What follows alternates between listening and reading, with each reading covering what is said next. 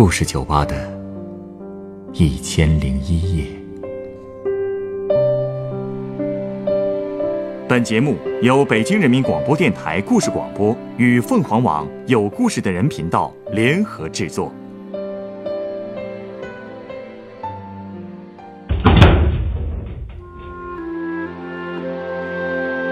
欢迎光临故事酒吧。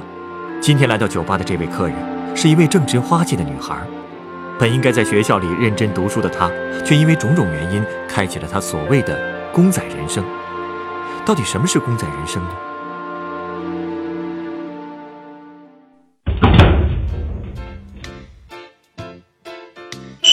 呃，不好意思，不小心碰了一下这铃铛。好，没事儿。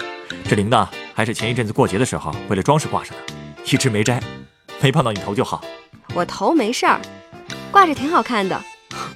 说起来，我跟这铃铛还挺有缘的。和铃铛有缘？难不成你老撞着铃铛？啊，这倒不是，我做过一阵子的大型公仔。做过公仔？哎呀，你肯定见过的，就是商场一搞促销活动就有的那种由人扮演的人偶。哦，我当时穿的是哆啦 A 梦，特别招小孩喜欢，所以老是被拽着玩。哆啦 A 梦的脖子上不是也有一个铃铛吗？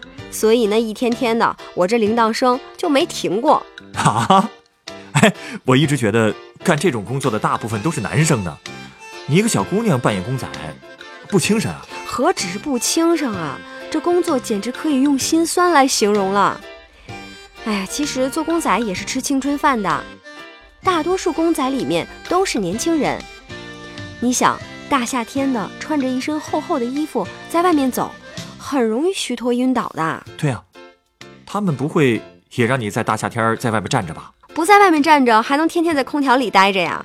而且我做兼职的时候正好是暑假，那段时间广州的平均气温就没低过三十五度。你还是在广州做的这份兼职啊？是啊，我过去一直都是在广州生活的。那也太受罪了吧？哼，可不，有时候一天下来一口水都喝不上。脱下来的衣服能拧出一桶水，但我还是一直坚持着做完了一个假期，整整干了一个假期啊！干嘛要这么拼呢？其实我就是帮爸妈分担点压力。做公仔虽然辛苦，但是一个假期下来挣的钱足够我交一个学期的学费和住宿费了，还能多点钱出来把医保交了。你们家经济很困难？是啊。我老家其实是在湖南的一个小村子里，因为穷，所以我出生没多久，我爸妈就出去打工了。我爸主要是做装修的，偶尔没活的时候，也会开着他的电动车上街，送餐搭客两不误。我妈呢是给一个小区做保洁的，闲了的时候还会给小区里的住户做钟点工。也就是我四五岁的时候吧，我外公外婆带着我来广州找我爸妈。然后我就一直跟着我爸妈一起生活，除了春节的时候回老家看看长辈，其他时候我就没怎么离开过广州。所以在广州这十几年里，我都快忘了家乡话怎么说了。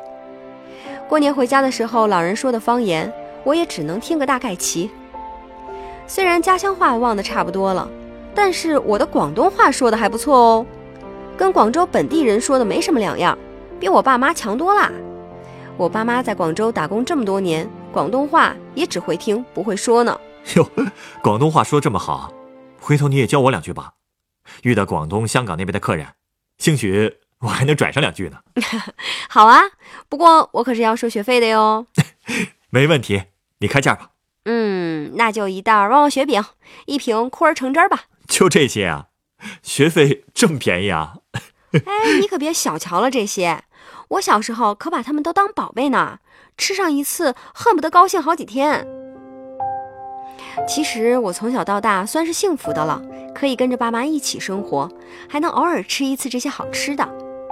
我爸妈好多工友的孩子就没我这么好运了，他们几个月大的时候就被送回老家，让家里的老人带，成了留守儿童。有的虽然因为各种原因没送回老家，但是爸妈也没时间管他们。所以经常能看见家里的大孩子旁边跟着好几个小孩子，一个个脸上脏脏的、红红的，衣服也是脏兮兮的。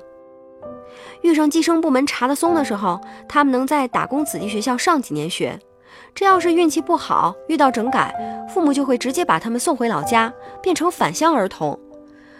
其实我本来也应该是像他们一样，念几年学就回老家学个手艺，找个工作，然后结婚生孩子，帮家里减轻负担。可我爸妈并没有这样做。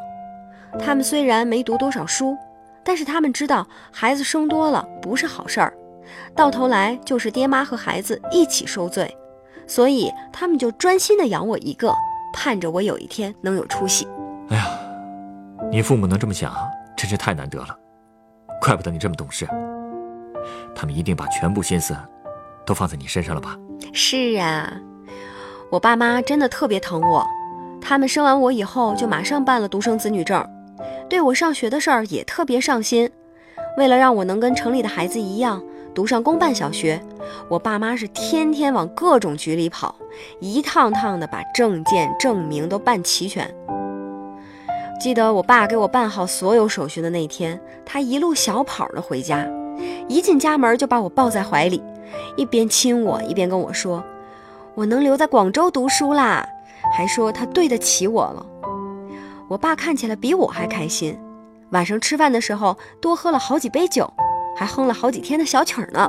你真是有对好父母啊！嗯，所以我总说我自己特别幸运，从小学到高中都是在公办学校上的。我爸妈希望我和当地的小孩一起接受最好的教育。每次我过年回家，看见小时候一起玩的朋友早就在工厂里混成了老油条，我就觉得自己遇到了世界上最好的爸妈。这不，去年我回老家的时候，隔壁家的小翠都已经当妈了。我那些朋友的爸妈养孩子的观念真挺落后的，他们的标准就是孩子能活着就行，等着孩子长到十五六岁能做工赚钱了。爹妈也就享福了，可他们却不知道，只有让孩子读书有文化，以后才能找到更好的工作，他们才能真正享福。这些，都是你父母告诉你的吧？对，从小他们对我唯一的要求就是好好读书，并且还会告诉我为什么要读书。所以有时候我也特别心疼我爸妈，因为从我上小学一年级起。他们就开始省吃俭用的给我准备上大学的钱，他们还说，如果要是可以的话，他们还想让我读博士呢。他们应该也是吃了没文化的苦，才会这么拼命的想供你读大学吧？哎，是啊，可他们也太委屈自己了。我爸原来特喜欢抽烟袋，他的烟袋上总拴着一个小铃铛，所以我在老家住的那几年也特别喜欢听铃铛声。因为一听到铃铛声，就知道我爸回来了。后来我到了广州，跟爸妈一起住，还经常玩我爸烟袋上的铃铛呢。难怪你说你和铃铛有缘，原来是这样啊。嗯，可是自从我上了小学以后，就再也没见过我爸的烟袋。为了我，他把十几年的烟瘾都给戒了，之前爱喝的酒也不喝了。我妈为了我，更是省吃俭用。平时都不舍得买新衣服穿，只穿工作服。过年回家的时候，才会在路边的小摊上买一件最便宜的。都说女儿是爸妈的小棉袄，看着他们这样，我真的很心疼。好几次我都和他们说我不喝牛奶了，也不想上辅导班了，可每次都被他们训一顿。中考之前的时候，我爸因为淋雨得了重感冒，他平时可是几乎不怎么生病的。那次硬是拖了好几天都没好，后来还转成了肺炎，前前后后的折腾了三个月。像我们家这样的家庭，家里的主要劳动力病倒了，别说医药费的花销了，少一个人挣钱，家里就已经塌了一半儿。可就算是这样，我爸妈还是想着我。我爸的工友来看他的时候，给他买了一箱牛奶。我爸第一反应就是让我妈拿回家给我做早餐奶，可他们对我越好，我心里就越内疚。所以你才想去打工？我本来想的是直接找点工作就算了，读个中专也就足够了，这样还能给爸妈减轻点负担。但是我爸知道了以后，狠狠地骂了我一通，还说我要是再这么想，就打断我的腿。我妈也劝我说，女孩子家更应该读书。她说想要混社会，以后有几十年好混，而读书却只能读这十几年。所以最后没办法，我只能拼命的学习来报答他们。其实我爸妈这么努力，我本来是不用扮演公仔赚钱的，但是我爸妈想给我的太多了，他们除了给我准备大学学费，竟然还想给我攒下一份拿得出手的嫁妆。他们想的也太远了吧？哎，你不知道，在广东这边嫁女儿有个风俗，女儿嫁人的当天得给他挂上金珠，戴上龙凤镯等等的各种金首饰，这样才算是体面。要么亲戚朋友间会说闲话的。我爸妈想着以后我会在广东发展，说不定会找一个广东女婿，所以为了不让我显得太寒酸，他们早早的就盘算起这事儿来了。每次路过金店的时候，他们都会进去看看当天的金价，商量着什么时候给我准备下一个金首饰。就这样，我妈干活更卖力了，只要有人叫她做钟点工，她就去。有时候一天下来，连一顿饭都吃不上。可这样下去，他们怎么吃得消啊？所以啊，最后他们确实吃不消了。他没事吧？是我妈。我高一下学期的时候，她因为胃溃疡造成大出血住了院，后来又被查出肾病，再也不能干力气活了。这么严重啊？这么严重，他们竟然一开始都不告诉我。就怕我因为这事儿难过分心，连我妈动了手术，我爸都没告诉我。每次周末我从学校回来的时候，我妈总会咬着牙忙前忙后的给我准备好吃的，然后到了上班点儿就出门。出门去哪儿啊？她不是干不了体力活了吗？对，所以她只是去家附近的麦当劳，去串手串，一待就是一天，直到太阳落山才回家。他就是不想我发现哪里不对劲儿才这样的。我爸也配合得很好，每个星期给我的生活费一分都没少。之前说好给我买的新衣服也没反悔，一切都像往常一样。那后来你是怎么知道的？可能这就是传说中的母女连心吧。没过多久，我就觉得我妈脸色越来越差，有时候说话也不对劲儿。我追着问他们家里是不是出事儿了，可每次他们都把话题岔开。直到有一次我哭着闹了一回，他们才告诉我实情。我妈还拉着我的手说她自己没用，把我的嫁妆钱都败光了。可是后来她竟然从枕头底下拿出了一个存折给我，跟我说留给我读大学的钱一分都不会动，他要我好好念书。那天晚上，我们母女抱在一起哭了很久。那天晚上，我就下决心，绝不能再让我爸妈为我的学费操心了。我长大了，可以自己赚钱了。于是，你就去做了公仔。其实我一开始没有去选择做公仔，我看了好多招聘的信息，只要是能赚钱的活儿，我都会去。我去酒楼帮过忙，去工厂当过工人。也发过传单，做过促销，但最后我还是选择了做公仔。毕竟一个没有学历、什么都不会的学生，做公仔可能是我最好的选择了。因为公仔们的工资大多数都是日结的，而且时间相对比较灵活，我可以周末去做。大多数地方还管吃管水。虽然如果是在室外活动会把人热疯，但是这行也有个好处。它不像在酒楼里有顾客刁难你，更没有克扣工钱上夜班这种情况，这样我就能有更多的时间来陪我妈了。因为当时我妈的病一直都在恶化，可我们家没钱买更好的药了。我做公仔虽然不能帮家里多大忙，但至少能养活我自己，给我爸少点压力。这么分析的话，看来做公仔可能真的是最好的选择了。嗯，其实做公仔还有一个好处。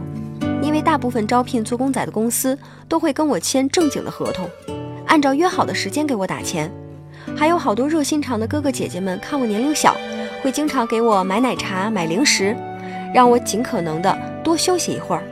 用他们的话说就是，不能亏到我这个祖国的小花朵。后来，这些经常帮助我的哥哥姐姐们知道了我家里的情况以后，就更关照我了，特意给我安排在凉快的商场里工作。有了钱多的活儿，也会第一个通知我，还会像我爸妈一样嘱咐我要好好读书，别被外界影响。这世上还是好人多呀。哎，你最后高考怎么样啊？哎呀，其实我高考前压力特别大，总想着如果考不上大学，他们的努力就白费了。而且我每天都担心着我妈的病情，再加上兼职，确实分散了不少精力，我的成绩就一直在原地踏步，没什么长进。最后我没有考上什么名牌大学，只是考上广州当地的一个普通大学。但即使这样，我爸妈还是觉得很骄傲，他们依然觉得我是最棒的。大学期间，我也一直在靠做家教、打一些零工赚钱。没有让他们再操心过我的生活费。那你妈妈的身体现在好些了吗？嗯，好多了，不过还是不能累。好在我现在已经在广州找到工作了，可以养他们了，嫁妆也可以自己攒了。有男朋友了？还没有。哎，不过说起来，这次来这边见客户，有个跟我做对接的男孩子，好像对我有意思。这两天老给我发微信，有戏呀？哎，没戏没戏。我怎么也得回广州找。我早就决定了，这辈子绝不和我爸妈分开。他们为我付出太多了，我不能再把自己嫁那么远了。不过，还是要找一个两情相悦的人嫁呀。那是当然。我还想着，在婚礼上，我和他一定要穿着公仔的衣服上台，好好纪念一下自己的公仔人生。哎，这个主意听起来还挺浪漫的。说到公仔啊，我突然想到了一杯鸡尾酒。稍等。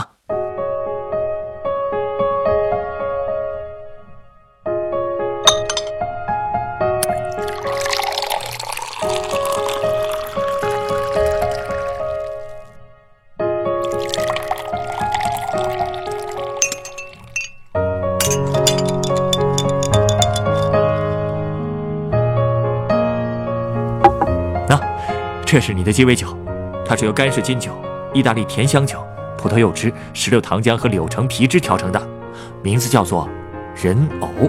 哈，还有叫这种名字的鸡尾酒啊？它指的就是我做的公仔吗？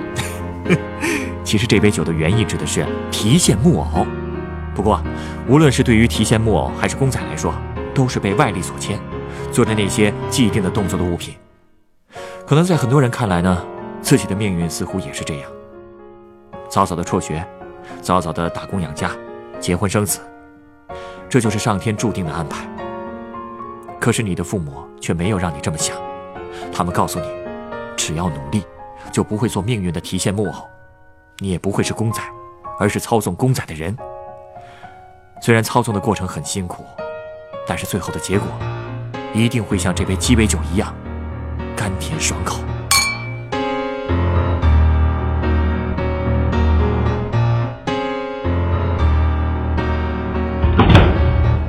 本故事选自凤凰网有故事的人独家签约作品《公仔人生》，原作蒋安安，改编赵一迪，制作陈寒，演播道道晨光，录音严乔峰。人人都有故事，欢迎搜索微信公众号“有故事的人”，写出你的故事，分享别人的故事。下一个夜晚，欢迎继续来到故事酒吧，倾听人生故事。收听最新节目，请关注北京故事广播，工作日每晚九点播出的《故事酒吧》的一千零一夜。